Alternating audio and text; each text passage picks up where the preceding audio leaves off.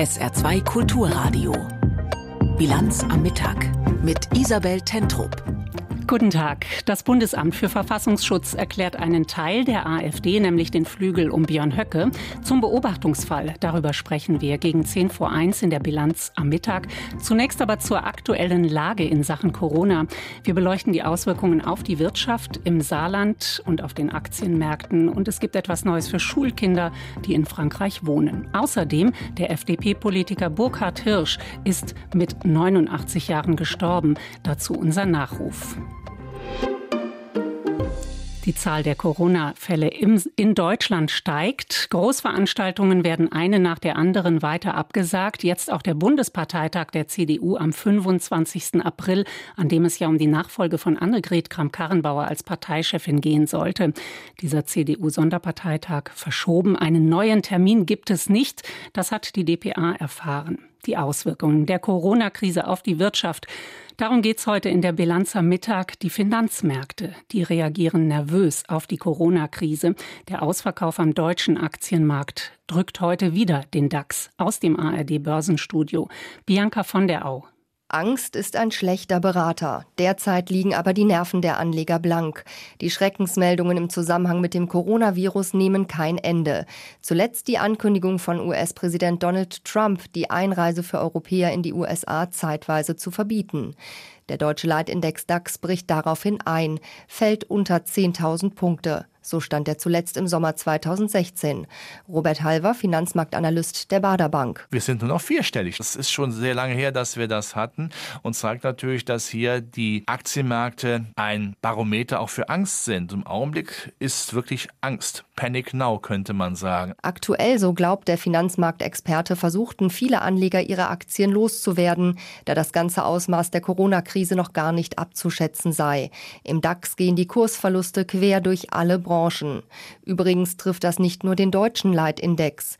Savita Subramanian von der US-amerikanischen Investmentbank Merrill Lynch beschreibt die Entwicklung an den Märkten gegenüber dem Sender CNBC. Was wir bei diesem Ausverkauf sehen, ist, dass es einer der gleichmäßigsten Ausverkäufe ist, den wir seit der Finanzkrise je gesehen haben. Damit meine ich, dass in dem Abwärtstrend, den wir nun seit den letzten Wochen beobachten, innerhalb der Bestände wenig differenziert wurde, anders als wenn nur eine spezielle Branche betroffen wäre. Es fühlt sich so an, als wollten sich private und institutionelle Anleger von allen Risiken befreien. Die Augen der Anleger sind nun auf die Europäische Zentralbank gerichtet, die am frühen Nachmittag ihre Maßnahmen gegen die Ausweitung der Corona-Krise auf die Wirtschaft verkünden will. Viele Finanzmarktexperten erwarten vor allem Unterstützung für die Unternehmen, die schon jetzt unter den Folgen des Coronavirus leiden, in Form von speziellen Krediten oder etwa einer Ausweitung der Anleihekaufprogramme. Die Märkte warten auf ein Signal der EZB die Folgen der Corona-Krise auf die Märkte. Und es gibt eine Folge für USA-Reisende. 30 Tage lang dürfen Europäer nicht in die USA einreisen. Wegen der sich ausbreitenden Corona-Infektionen hat US-Präsident Trump einen Einreisestopp verhängt für Europäer aus den Schengen-Staaten. Aus den USA berichtet Julia Kastein. In den USA selbst hält sich die Aufregung über den Einreisestopp noch in Grenzen, zumal der 30-Tage-Bann, anders als von US-Präsident Trump zunächst angekündigt, nur europäische Staatsbürger aus dem Schengen-Raum betrifft und nicht Amerikaner, die in ihre Heimat zurückkehren möchten. Auch in einem weiteren Punkt ruderte die US-Regierung noch in der Nacht zurück. Trump hatte in seiner TV-Ansprache erklärt, der Einreisestopp beträfe auch Frachtgüter aus der EU, um sich anschließend per Twitter zu korrigieren. Die demokratische Chefin des US-Repräsentantenhauses Nancy Pelosi erklärte, der beste Weg, das amerikanische Volk zu schützen, sei sich auf den Kampf gegen die Ausbreitung im Land selbst zu konzentrieren. Es sei alarmierend, dass der Präsident nicht erklärt habe, wie er den Mangel an Testmöglichkeiten für das Virus in den Griff bekommen wolle. Der republikanische Minderheitsführer Kevin McCarthy dagegen lobte Trump explizit für das Einreiseverbot. Von der zuständigen Taskforce im Weißen Haus wisse er, dass sich fast alle Infektionsfälle in den USA direkt auf Europa zurückführen ließen. Auch Trump hatte in seiner Ansprache kritisiert, dass Europa zu wenig gegen die Ausbreitung unternommen habe und deshalb jetzt das Virus aus Europa in die USA komme. Der Chef des Reisebranchenverbandes US Travel Association warnte, dass das Einreiseverbot für Europäer die Branche hart treffen werde. Über 15 Millionen Jobs in den USA seien dadurch in Gefahr. In den USA gibt es offiziell 1200 Corona-Fälle, über 300 davon im Bundesstaat Washington an der Westküste. Der erste bekannte Patient dort hatte sich bereits im Januar bei einer Reise nach China angesteckt. Das Einreiseverbot für Europäer aus den 26 Schengen-Staaten, darunter Deutschland, beginnt um 5 Uhr am Samstagmorgen mitteleuropäischer Zeit. Und jetzt schauen wir ins Saarland. Es war eine Einschätzung, die nicht ohne Folgen bleiben konnte, als gestern um 10 Uhr das Robert Koch Institut die Region Grand Est in Frankreich zum Risikogebiet erklärt hat. Das hat natürlich auch Auswirkungen auf uns hier im Saarland. Einerseits in der Wirtschaft. 17.000 Pendler kommen jeden Tag aus Frankreich. Darüber sprechen wir gleich. Aber natürlich sind auch Schüler, die in Frankreich leben, betroffen. Was bedeutet diese Erklärung zum Risikogebiet jetzt für diese Schüler? Dazu hat die Landesregierung jetzt gerade eine Regelung bekannt gegeben und im Studio ist live mein Kollege Janek Böffel. Janek, was steht denn drin in dieser Regelung? Ja, im Prinzip für die Kinder von Menschen, die in Frankreich leben und in Saarland pendeln, eine relativ deutliche Regelung die müssen in, bis auf weiteres zu Hause bleiben. Sowohl Schüler als auch Lehrer. Das heißt, wir haben eine relativ eng gefasste Regelung, die die Landesregierung hier getroffen hat. Also alle, die pendeln, sowohl Schüler, die im Saarland eine Schule besuchen und in Lothringen wohnen, als auch Lehrer. Da gibt es ja auch eine gewisse Anzahl, die in Frankreich wohnen und zum Arbeiten ins Saarland kommen an den Schulen. Die müssen bis auf weiteres, das heißt, es gibt auch nicht eine 14-Tages-Regelung, wie sie in anderen Fällen gilt, sondern bis auf weiteres der Schule fernbleiben. Das betrifft natürlich einige, aber jetzt gibt es in diesem Bereich zumindest eine fixe Regelung. Das betrifft ja jetzt vor allem die Kinder von Grenzgängern die in Frankreich leben. Was ist denn mit den anderen Kindern? Genau, das ist ja im Moment die spannende Frage. Wir bekommen es ja immer so ein bisschen mit. Eine Schule macht zu, die andere nicht.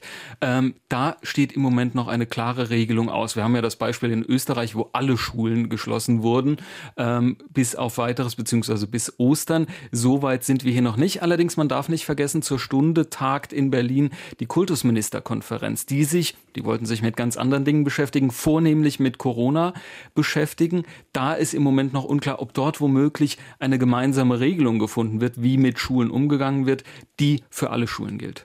Also das ist auch der Grund, weshalb es bisher noch keine einheitliche Regelung gibt. Diese Frage stellen sich viele unserer Hörer, warum das Genau, das gibt. ist ja irgendwie, wenn man hört, die eine Schule macht zu, die andere bleibt auf, obwohl die 500 Meter entfernt liegt. Im Moment ist die Regelung sozusagen, wenn tatsächlich infizierte Kinder oder Kontaktpersonen an der Schule sind. Wir hatten die ersten Fälle ja mit der Grundschule am Rodenhof oder mit dem Theodor-Heuss-Gymnasium in Sulzbach. Da gab es Verdachtsfälle bzw. bestätigte Fälle in der Familie von Schülern.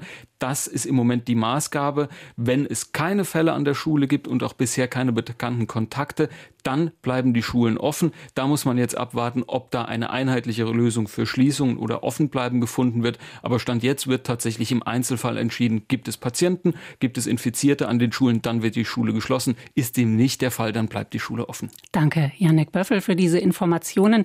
Die Auswirkungen der Corona-Krise auf die saarländische Wirtschaft, dazu hören wir später in der Bilanz am Mittag nochmal. Jetzt aber zu einem anderen Thema.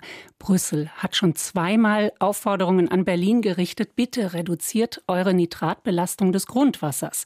Bisher ist das nicht ausreichend passiert. Die Bundesländer können sich dazu nicht einigen. Es könnte aber teuer werden. Wenn bis Ende des Monats keine Einigung da ist, dann drohen Strafzahlungen mehr als 800.000 Euro pro Tag, bis der Verstoß behoben ist. Deshalb hat der Vorsitzende der Agrarministerkonferenz, das ist der saarländische Landwirtschaftsminister Joost, seine Länderkollegen heute zu einem Treffen Treffen in Berlin eingeladen. Claudia Plass erklärt die Gemengelage.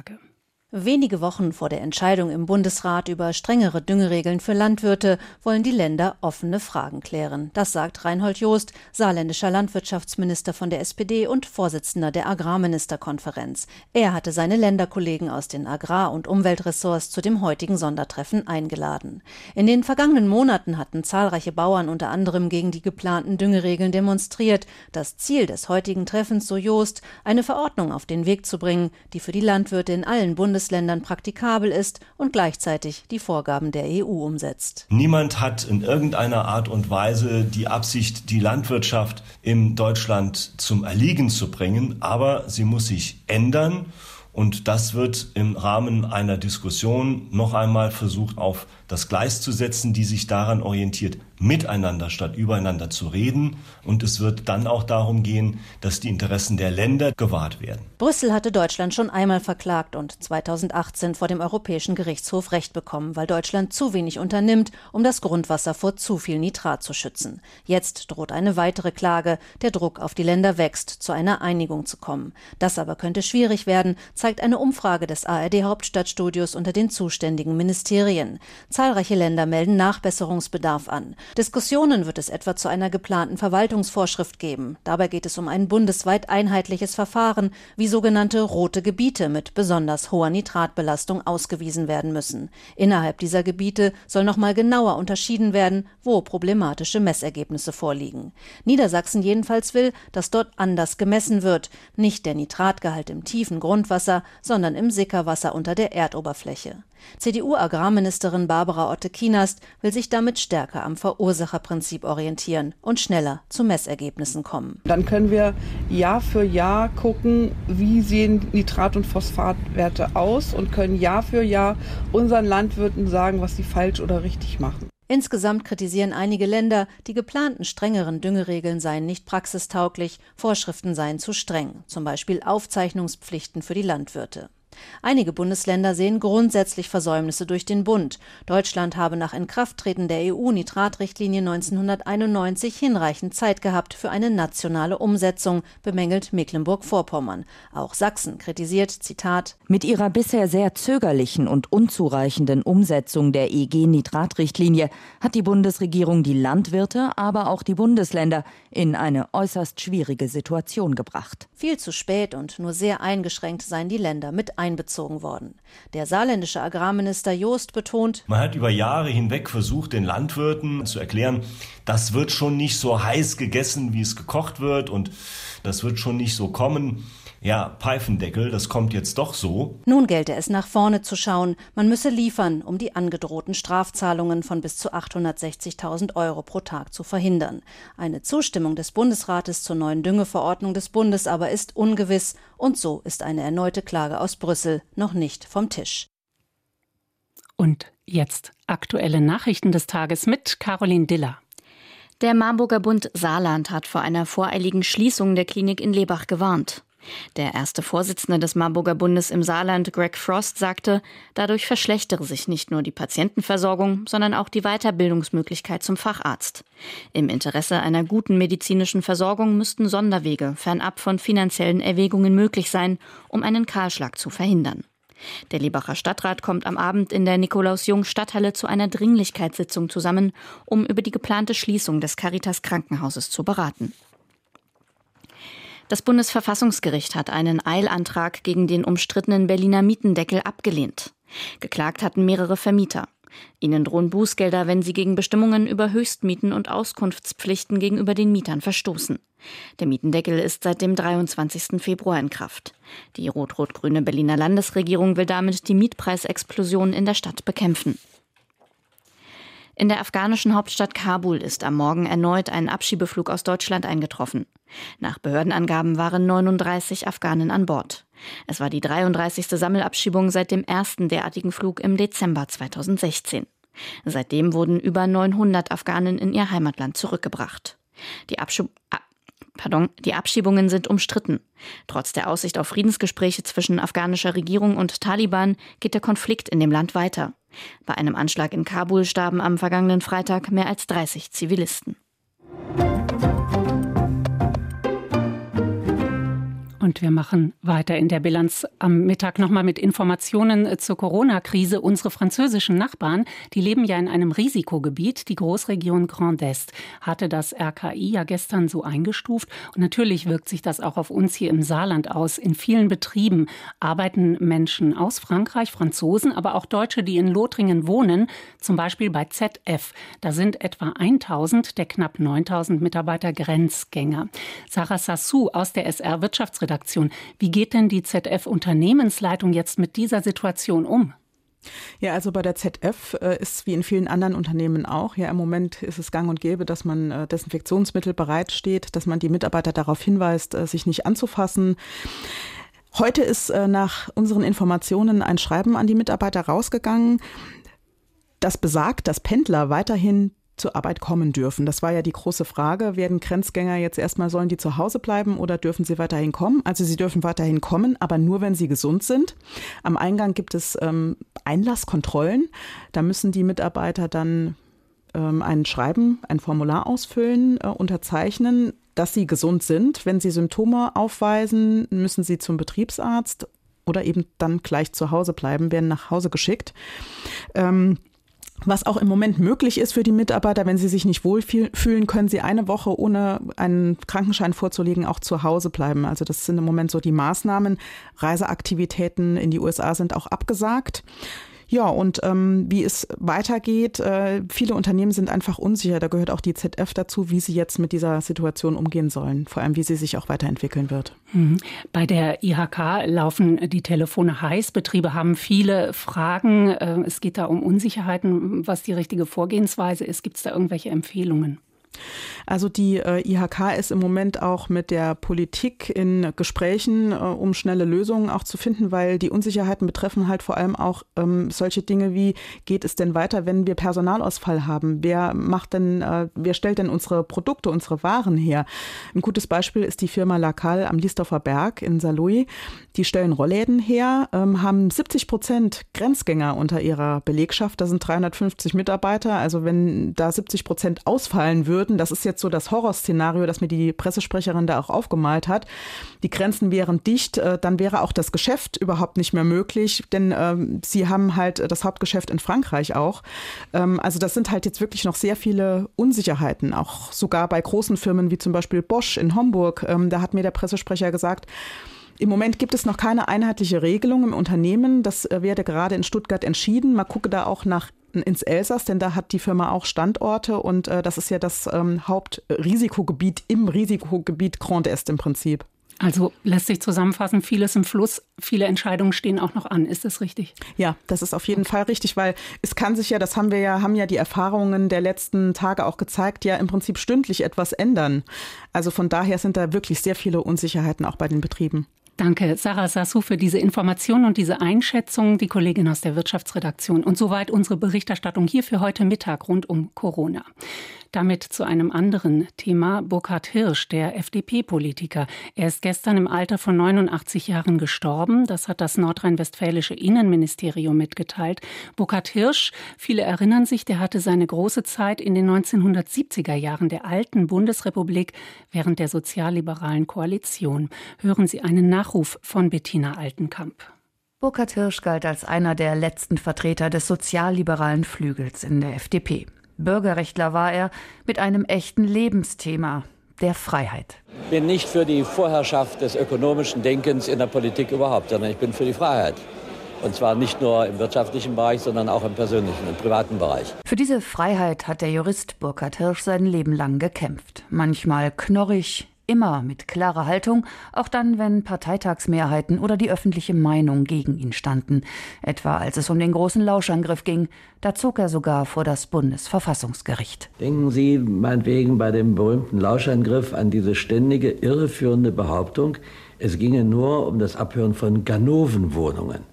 Ab wann ist man ein Ganove? Woher wissen Sie das vorher? Wenn ich das weiß, kann ich den Betreffenden verhaften oder ihn nicht abhören. Streitbar, klug, rhetorisch geschickt. Die FDP als Rechtsstaatspartei, dafür stand Burkhard Hirsch. Ich äh, galt nicht als sehr geschmeidig. Sein größter Erfolg war sicherlich die Verfassungsbeschwerde gegen das Luftsicherheitsgesetz von Rot-Grün. Also die Möglichkeit, im Fall einer Flugzeugentführung durch Terroristen die Maschine militärisch abzuschießen und so den Tod vieler unschuldiger Passagiere in Kauf zu nehmen. Die Verfassungsbeschwerde war erfolgreich. Bei aller politischen Auseinandersetzung Hirsch wurde respektiert.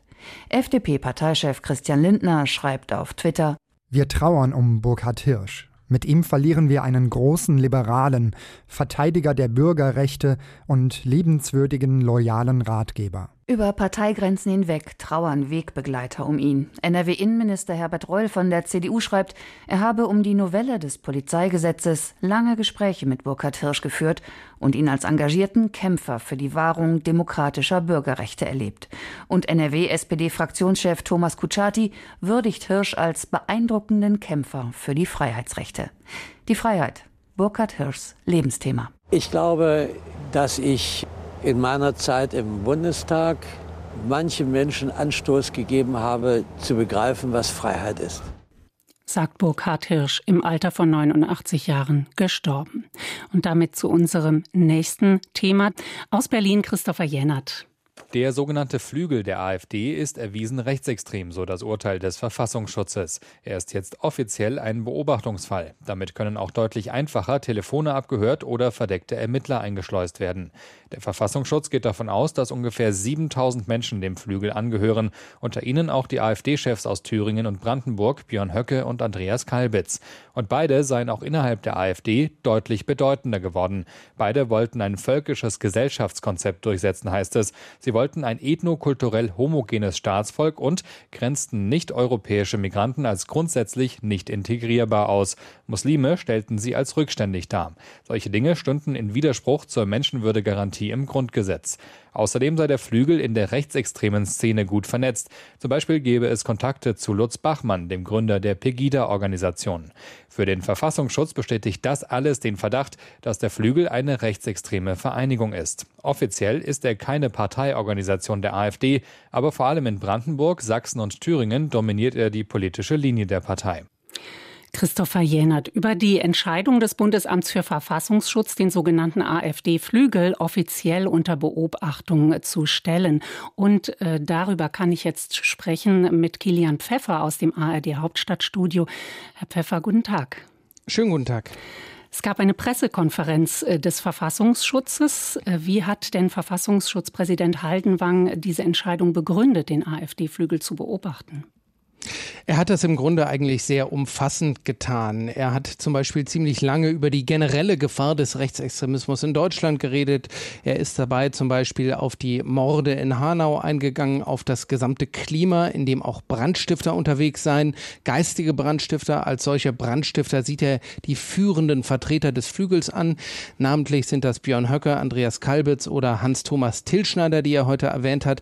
Und die These des Verfassungsschutzes ist es, ist, der Flügel hat mit diesen Vertretern auch innerhalb der, der Partei so viel an Bedeutung gewonnen. Er hat sich auch so viel stärker mit der rechtsextremen Szene vernetzt, dass ähm, man ihn eben jetzt als rechtsextremistisch einstufen muss. Und das hat der Verfassungsschutz jetzt getan. Also ähm, der Verfassungs, äh, der, der Verdachtsfall war der AfD-Flügel ja schon länger. Im Januar 2019 hatte der Verfassungsschutz diese rechtsnationale Gruppe um den Thüringer AfD-Fraktionsvorsitzenden Höcke dazu erklärt. Ebenso die Nachwuchsorganisation der AfD, die junge Alternative. Nun also der Flügel ein Beobachtungsfall. Was ist denn da der Unterschied zum Verdachtsfall? Na, der Verdachtsfall ist sozusagen eine kleinere Stufe. Da sagt man, man hat den Verdacht, dass eben diese oder jene Gruppierungen rechtsextremistisch aktiv ist, die freiheitlich-demokratische Grundordnung beseitigen will und dann sammelt man Indizien. Und inzwischen ist es wohl so der Fall beim Flügel eben, diese Indizien haben dazu geführt, dass der auf eine höhere Stufe äh, gesetzt wird. Das heißt, man darf jetzt weitere Mittel einsetzen. Jetzt ist es leichter, Flügelleute telefonisch abzuhören oder V-Leute einzusetzen. Das heißt, es ist jetzt, es gilt jetzt als gesichert, dass äh, der Flügel rechtsextremistisch ist. Und welche äh, Reaktionen aus der AfD gibt es dazu? Also wir haben bisher nur eine ähm, Reaktion aus Thüringen äh, gehört. Da hat der Landessprecher gesagt, das sei politisch motiviert. Die AfD solle eben als politische Kraft diskreditiert und diffamiert werden. Von der Bundes-AfD warten wir noch auf Reaktionen. Die sind erst vor kurzem vor die Presse getreten. Ich glaube aber, das wird ganz ähnlich aussehen. Denn so äußert sich die Partei schon seit Monaten, dass einfach der Verfassungsschutz als Mittel eingesetzt werden soll, um die Partei politisch zu diskreditieren. Gibt es Reaktionen aus anderen Parteien? Bisher hören wir nur von Grünen-Chef Habeck, dass er eigentlich findet, dass das nicht ausreicht, dass die gesamte AfD beobachtet werden soll. Ähm, von der FDP hören wir zum Beispiel, dass der Flügel eigentlich nur die Spitze des braunen Eisbergs sei und man stärker durchgreifen müsse. Und dann hat sich auch die Präsidentin der Israel israelitischen Kultusgemeinde München und Oberbayern, Charlotte Knobloch, geäußert. Sie hat gesagt, das ist der einzig richtige Schritt. Nun ist der Flügel ein Teil der AfD. Was bedeutet diese Entscheidung? Entscheidung, die da heute bekannt gegeben wurde für die Partei als Ganzes? Das ist wirklich eine gute Frage. Also ich glaube, da gibt es einerseits die Hoffnungen von außen, die damit einhergehen, nämlich natürlich, dass der Einfluss des Flügels schwindet, dass auch die Umfragewerte für die AfD zurückgehen. Ich bin mir aber ehrlich gesagt nicht sicher, dass das eine realistische Hoffnung ist. Es gibt auch Sorge in der AfD, dass sich wegen dieses Drucks von außen nun Parteimitglieder zurückziehen könnten, dass sozusagen ein Exodus beginnt. Die Frage ist auch, welche Auswirkungen das auf Beamte hat, die in der AfD sind. Alle Beamten müssen ja einen Diensteid ablegen. Wenn sie gegen diesen Eid verstoßen, dann könnte das zum Ende der Beamtenbeschäftigung führen. Und wenn sie im Flügel tätig sind, so hat es jedenfalls Thomas Haldenwang formuliert, dann müssen sie sich klar gegen diese extremistischen Aussagen und Bestrebungen positionieren, damit sie weiter Beamte sein können. Diese Pressekonferenz war ja recht allgemein angekündigt. Bemühungen zur Bekämpfung des Rechtsextremismus. Äh, über welche Bemühungen wurde darüber hinaus gesprochen? Also es wurde natürlich darauf eingegangen von Herrn Haldenwang, dass er sagt, dass die Ressourcen beim Kampf gegen rechtsextremistisch, äh, Rechtsextremismus äh, beständig erhöht werden. Das heißt, es äh, sind jetzt sehr viel mehr Leute bewilligt worden, eingestellt. Das wird natürlich einige Zeit dauern, bis die dann sozusagen durchgreifen können. Und man sagt, wir sind ständig bemüht, die nachrichtendienstliche Vorfeldaufklärung ähm, uns da zu verbessern, dass wir stärker in der Analyse werden, wie die verschiedenen rechten Gruppen zusammenarbeiten. Also das war damit gemeint. Informationen und Einschätzungen von Kilian Pfeffer aus dem ARD Hauptstadtstudio in Berlin. Vielen Dank, Herr Pfeffer. Uns bleibt noch das Wetter hier im Saarland. Heute Nachmittag nur noch einzelne Schauer. Gegen Abend lockern die Wolken auf. Es kann ein bisschen Sonne geben. 8 bis 13 Grad. In der Nacht 4 bis 0 Grad. Morgen Freitag erst wolkig, dann lockert's auf. Nachmittags wieder einzelne Schauer. 6 bis 10 Grad. Das war die Bilanz am Mittag mit Isabel Tentrup. Wenn Sie mögen, hören wir uns wieder in der Bilanz am Abend um 17.30 Uhr. Bis dahin Ihnen einen schönen Nachmittag. SR2 Kulturradio. Auslandspresseschau. Im Rennen um die Präsidentschaftskandidatur der US-Demokraten hat der ehemalige Vizepräsident Joe Biden weitere Vorwahlen für sich entschieden. Er baute damit den Vorsprung auf seinen schärfsten Konkurrenten Bernie Sanders aus, der aber an seiner Kandidatur festhalten will. Die belgische Zeitung The Standard sieht die Ursachen für den Erfolg Bidens so. Biden überzeugt nicht nur die über 40-Jährigen, die Mehrheit der Wähler, sondern auch Schwarze und Frauen.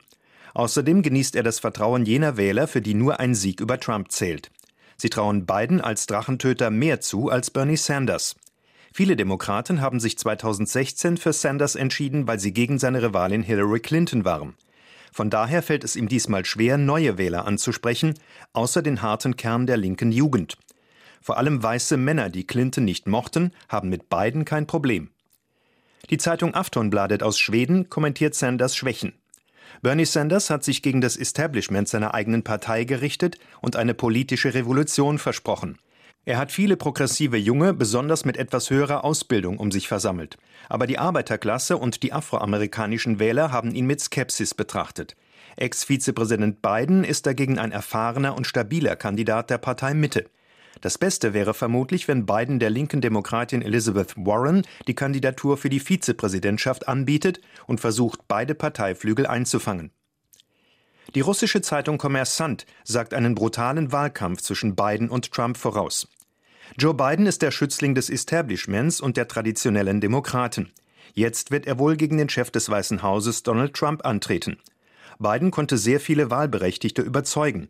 Trump bereitet jedoch schon seine Konfrontationstaktik vor. Er wird Biden als einen Wahnsinnigen darstellen, dem man nicht glauben kann. Der Tagesanzeiger aus der Schweiz sieht die Vorwahlen als ein klares Zeichen gegen US-Präsident Trump. Die schweigende Mehrheit der Demokraten ist weniger interessiert an langfristigen Reformen, die das Land tatsächlich nötig hätte und für die Kandidaten wie Bernie Sanders und Elizabeth Warren standen. Die schweigende Mehrheit sucht vielmehr eine kurzfristige Lösung für ein akutes Problem Donald Trump. Seit Trump im Weißen Haus sitzt, haben auf demokratischer Seite bei sehr vielen Wahlen in den Bundesstaaten mehr Leute teilgenommen als zuvor. Es ist der Präsident, der sie an die Wahlurne treibt. Biden braucht also gar kein besonders guter Kandidat zu sein. Vielleicht reicht es dieses Jahr einfach, kein besonders schlechter zu sein. Das waren Auszüge aus Kommentaren internationaler Tageszeitungen, zusammengestellt von Astrid Rolle, gelesen von Axel Kestenbach.